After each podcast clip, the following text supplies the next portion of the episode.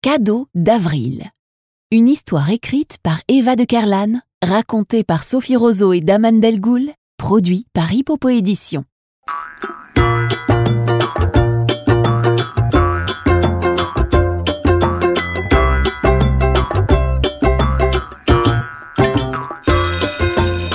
La cloche vient de sonner. C'est l'heure de la récré.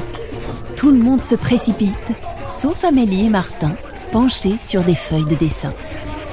Eh bien, les enfants, vous n'allez pas jouer? fait leur maîtresse. On prépare le 1er avril explique Amélie. Elle désigne sa feuille de dessin où un grand poisson est en partie colorié. Oh, c'est vrai que c'est demain. Dans ce cas, je ne vous dérange pas, répond l'enseignante. Absorbés par leur dessin, les deux amis ne voient pas le temps passer. Ils sont surpris quand leurs camarades remontent en classe. Déjà Il est temps de poser les crayons pour écouter les leçons. Vous savez quel jour on sera demain? demande la maîtresse. Le 1er avril C'est exact. J'imagine que vous avez hâte de préparer vos poissons. Plusieurs rires et de nombreux sourires parcourent la classe. Dans cinq minutes, vous pourrez réaliser les plus beaux poissons d'avril du monde entier, annonce la maîtresse. Mais avant, j'ai une histoire à vous raconter. Le silence se fait. Il y a très longtemps, le nouvel an commençait le 1er avril et pas le 1er janvier.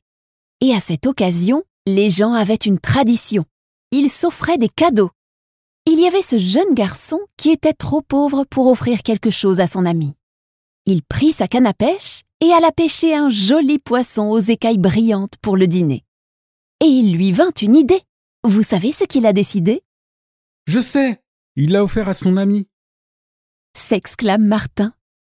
C'est exact, mais il l'a fait sous forme de farce, en cachant le poisson dans le panier de son ami.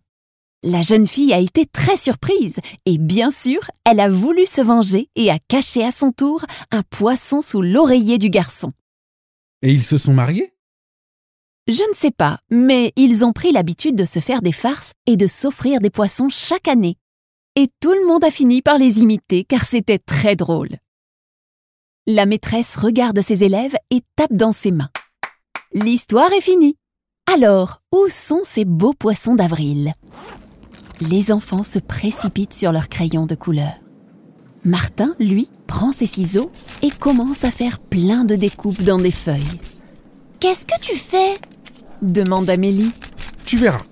Martin s'applique et il passe même une bonne partie de la soirée sur son idée. Au matin, il arrive à l'école tout excité. Les enfants s'amusent à se poursuivre pour coller des poissons dans le dos de leurs amis. Martin s'approche d'Amélie et lui tend une petite boîte avec des dessins de poissons d'avril. Dedans, Amélie découvre un joli poisson de papier tout coloré, C'est un cadeau comme on en faisait avant.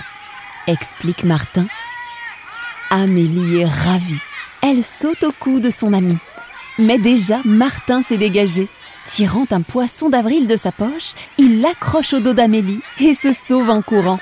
Riant aux éclats, les deux amis se précipitent dans la cour pour participer au jour le plus drôle de l'année.